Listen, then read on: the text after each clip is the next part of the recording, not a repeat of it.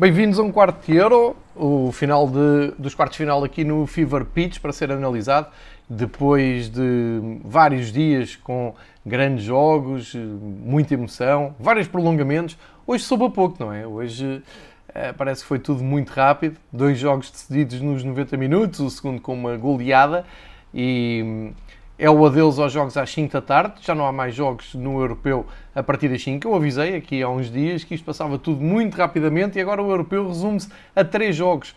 Terça-feira temos uh, esse duelo latino entre Espanha e Itália. Quarta-feira, Dinamarca e Inglaterra, os vencedores de hoje. Dois jogos para ver em Wembley a partir das 8 da noite e depois a final no domingo às 8 da noite, também em Wembley. Eh, portanto, sobra uma semana de futebol, mas no fundo só com três jogos. Dos dois jogos de hoje, uh, podia-se esperar mais emoção no Inglaterra-Ucrânia, mas mérito para os ingleses que uh, fizeram do jogo de Roma um autêntico passeio.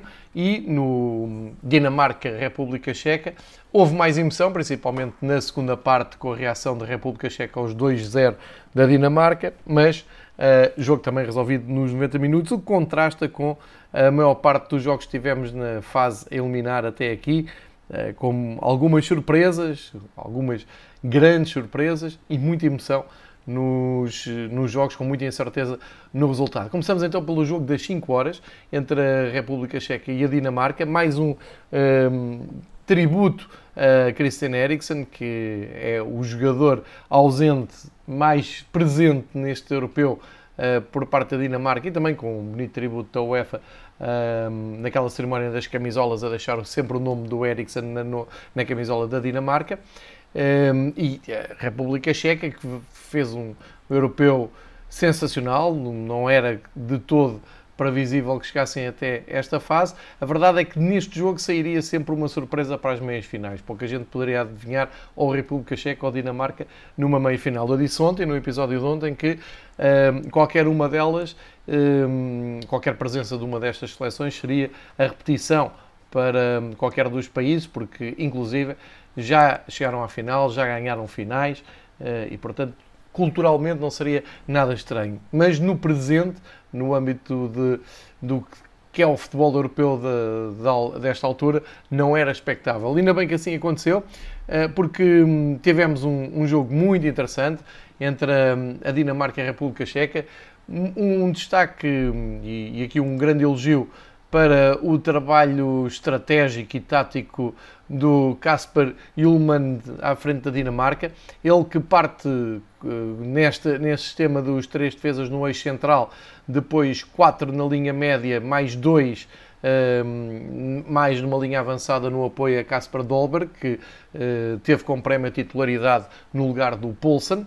Uh, acabando por ser premiado pela, pelas boas exibições que uh, tem feito, nomeadamente no último jogo dos oitavos final.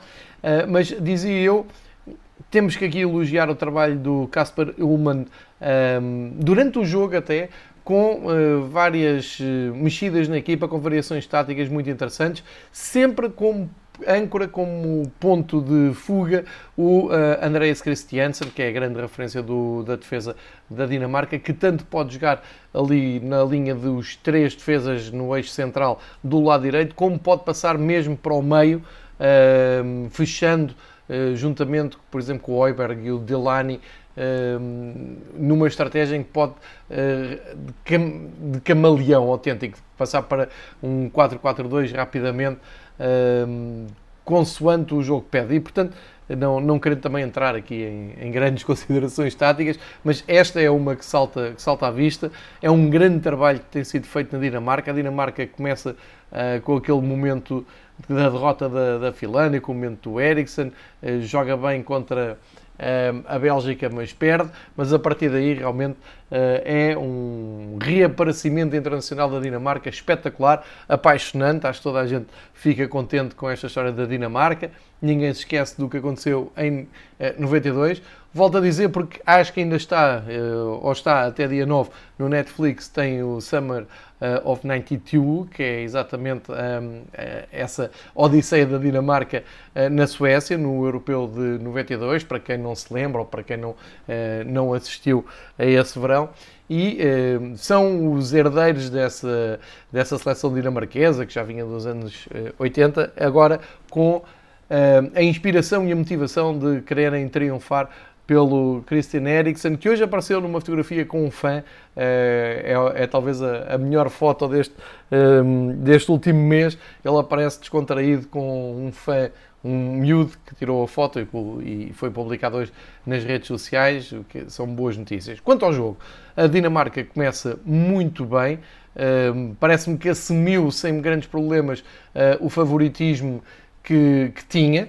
Uh, e aos 5 minutos consegue chegar à vantagem, o que dá realmente um conforto muito grande. Aliás, a Inglaterra a seguir passou eh, pelo mesmo. A Espanha tinha passado por isso, mas eh, depois não soube manter a vantagem. Hoje a Dinamarca conseguiu, apesar de ter sofrido ainda o 2-1, mas uh, o, a história do jogo conta-se com o gol do Delany, o jogador do Dortmund, Uh, ótimo médio centro, primeiro gol para a Dinamarca, não é uma má altura para se marcar um gol pela primeira vez na sua seleção, marca nos quartos de final do Europeu, uma cabeçada que parecia um penalti em movimento, uh, num, num passo ótimo do Striger Larsen, e aos 5 minutos então a Dinamarca fica na frente, muito confortável no jogo, passa um, a controlar, uh, eu diria quase à distância, a República Checa e ainda lhe sai um, um autêntico euro milhões em termos de resultado, que é o gol do Kasper Dolberg a passe uh, do John Mel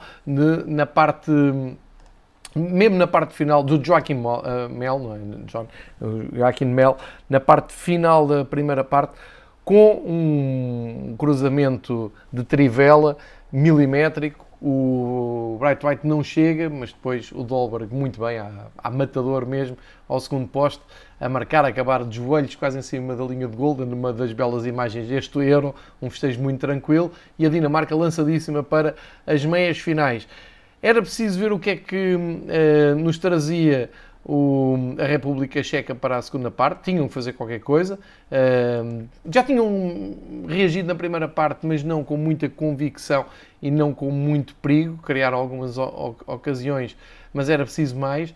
E nesse aspecto, o Jaroslav Silavi, que, que já como disse aqui foi adjunto uh, na equipa técnica no bom Euro que a República Checa fez em Portugal, mexeu, mexeu na equipa, uh, tentou dar aqui um novo sangue. Aliás, se puderem, vejam ou revejam a saída de bola, portanto, a reposição de bola para começar a segunda parte, é a fazer lembrar mesmo o Reiby, dois toques na bola, bola para trás e depois pontapé para a frente para o lado esquerdo, onde tinham subido 4, 5 jogadores da, da, da República Checa, mesmo para mostrar ao que iam e pressionar a Dinamarca. Uh, saiu o Oles, um ótimo médio do Slavia de Praga, uh, saiu talvez uh, por questões físicas, dando o seu lugar ao Yankto na segunda, na segunda metade, e foi a jogo também o Kramanchik, no lugar do mais oposto. Isto talvez tenha a ver também com a frescura física e atlética dos jogadores. A verdade é que 4 minutos de jogo da segunda parte e o jogo foi relançado. O inevitável Patrick Schick marcou a passe do Kufal, do lateral direito que atua na Premier League no West Ham, fez uh, o, a assistência para o Patrick Schick fazer um ótimo gol à ponta de lança, remata a meia volta no interior da área, mesmo com marcação em cima, relançou o jogo, apanhou Cristiano Ronaldo na lista de melhores marcadores, ficam agora os dois com 5 gols e já os dois fora eh, do Euro, portanto, Patrick Chico deixou aqui uma marca fortíssima neste europeu, um avançado que costuma ser fiável no Bayer Leverkusen, na Bundesliga, e a partir daqui tivemos um novo jogo com a República Checa a pagar as despesas do jogo, a tentar eh, de todas as maneiras chegar ao gol, mas com uma Dinamarca muito confiante eh, e com alguma qualidade ainda no banco, para quem achava que a Dinamarca dependia demasiado do Eriksen, a resposta tem sido muito interessante. Por exemplo, o Dolberg deu lugar ao Poulsen, e o Poulsen é titular em condições normais, indiscutível, desta Dinamarca. O Damsgaard fazia hoje 21 anos, tem sido também outra das revelações neste Euro, deu lugar ao Nor, uh, E uh, ainda houve tempo para o Daniel Vass entrarem. Depois, já no fim, uh, entrou Matias Janssen e Joaquim Anderson. portanto, muitas soluções da, da, parte da Dinamarca e sempre a conseguirem controlar o jogo do, da, da, da República Checa. Um, Deu-me ideia que um, a Dinamarca sentiu-se sempre por cima do jogo, sentiu que a vitória não lhe escapava uh, e não, não teve muitos sustos. Teve alguns, mas não teve muitos sustos e acaba por ser um apuramento absolutamente justificado, natural e merecido.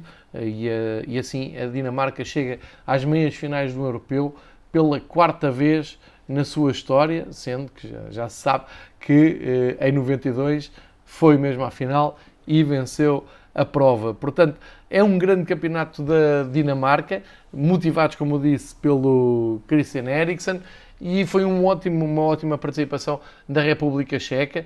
Eh, eu acho que esta República Checa vai continuar ehm, a ter bons resultados no panorama internacional. Vamos ver como corre o apuramento da, da República Checa no, na, na fase de qualificação para o, o Mundial do Qatar, que é já daqui a, a um ano e meio. Hum, eu até tinha aqui apontado que a República Checa, eh, o, o primeiro jogo que faz depois do europeu oficial vai ser contra a Bielorrússia e depois com a Bélgica, eh, a contar para o, o Mundial. E vamos seguir com atenção, porque eh, sem dúvida que esta República Checa vai trazer emoção às provas onde entra. Portanto, todos os elogios.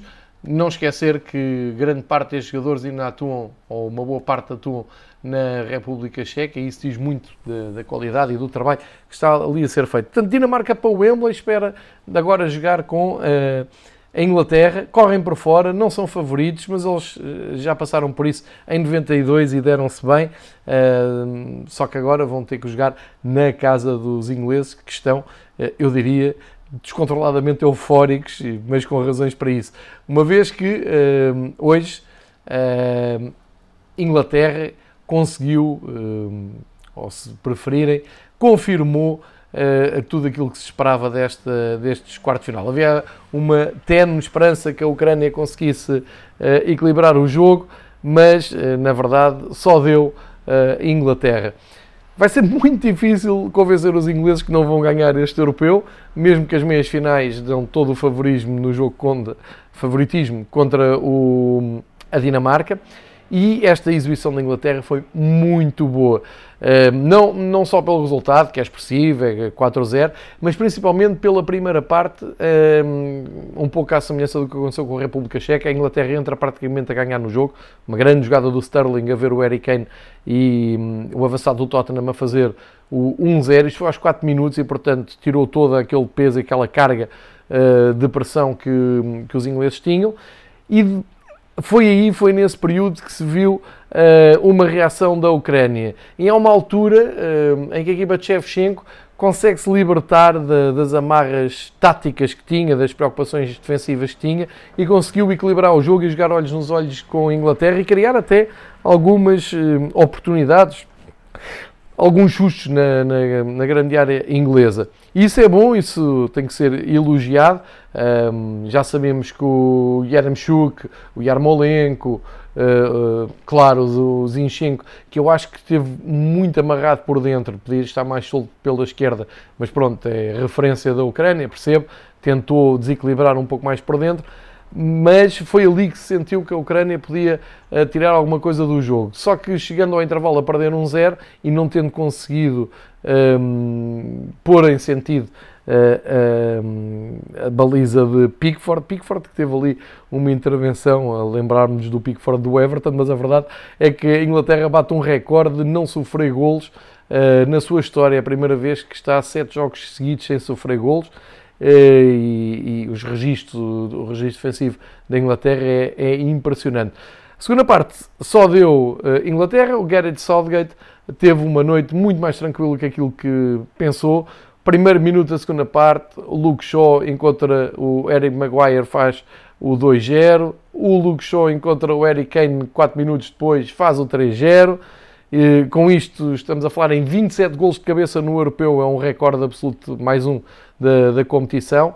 Uh, porque o Jordan Anderson, uns 10 minutos mais tarde, 13 minutos mais tarde, também fez o seu gol depois de ter entrado para o lugar do Rice, uh, desta vez a passo do Mount, e uh, fechou o resultado em 4-0. Depois ainda deu para irem a jogo o Trippier, o Rashford, o Jude Bellingham e o Calvert-Lewin, que ainda tiveram direito a uns minutos. Mas uh, foi um autêntico passeio para a Inglaterra nesta segunda parte, mérito dos ingleses, muita qualidade individual do, na equipa do Gareth Southgate e uh, muita organização defensiva. Parece-me que, que a Inglaterra está forte coletivamente, individualmente, estão motivados. Sem bola, é uma equipa que pressiona muito, estão muito comprometidos com o objetivo e são ótimas notícias para os adeptos da seleção inglesa, que geralmente nesta altura da competição costumam vacilar, mas desta vez não. Acabaram com o jogo rapidamente, não deram grandes esperanças e eh, grandes esperanças a quem queria mais emoção e mais futebol. Aqui não, não houve nada disso, cumpriram. Um, deixam uh, uh, o país, uh, como eu disse há pouco, em estado de euforia total. It's coming home é aquilo que se canta um pouco por todo lado. E agora os ingleses não esperam menos que ganhar tranquilamente à Dinamarca e depois esperar por Espanha ou Itália para finalmente ganharem um europeu em casa na próxima semana. Mas para isso Vamos ver o que é que acontece durante a semana. Jogos marcados para terça e quarta, como eu disse, jogos às 8 da noite. Primeiro, então, o duelo latino entre Itália e Espanha na terça. E, na quarta-feira, esta Inglaterra vai a jogo com o Wembley, com cerca de 60 mil pessoas. Vamos ver se isto se confirma e que será quase um regresso à normalidade em Inglaterra e que será um fator uh, extra de motivação para os ingleses e de preocupação para os dinamarqueses. Neste momento, digo aquilo que disse sobre a França no arranque europeu, só a própria Inglaterra é que pode um, prejudicar a Inglaterra. Ou seja, só um excesso de confiança, alguma, um, algum episódio uh, não previsto é que pode tirar este favoritismo à Inglaterra. De qualquer maneira, do outro lado, Espanha e Itália fizeram até aqui um europeu bom, eh, em termos diferentes, a Itália muito mais consistente, muito mais convincente, a Espanha, eh, eu disse ontem, com 5 jogos só ganhou um, mas Portugal também não precisou de ganhar muitos jogos para ganhar o europeu e, portanto, há essa eh, expectativa para ver se na Península Ibérica há aqui uma sucessão ao que aconteceu em 2016. Para já, ehm, já cheira a fim, já se cheira aquele balanço final do Euro, passou a maratona de jogos, agora foi um pouco mais passada também na, na, nos quartos de final, mas ainda tínhamos mais do que um jogo por dia. A partir de agora, já sabem, são três jogos para desfrutar intensamente. Uh, não sabemos se com prolongamento e penaltis ou não, mas uh, são três jogos que prometem muito. Acima de tudo, e para ser sincero, o Itália-Espanha será uh, o jogo mais interessante deste, destas meias finais, o outro será só para ver até que ponto é que a Inglaterra aguenta o peso do favoritismo. Temos assim eh, lançado a, a, próxima semana, portanto já sabem, terça e quarta voltamos para falar do Euro, eh, para projetar depois também a final de domingo, a grande final do Campeonato Europeu eh, e encerrar eh, o futebol no, no Fever Pitch eh, no dia 11 de julho. Mas até lá, mais três jogos, ficam também no rescaldo destes dois e dos quartos de final que fecharam hoje. Portanto, continuem atentos, preparem-se, terça e quarta vai haver muitas e boas emoções, assim nós esperamos, e vamos para as meias finais com o quarto de euro no Fever Pitch.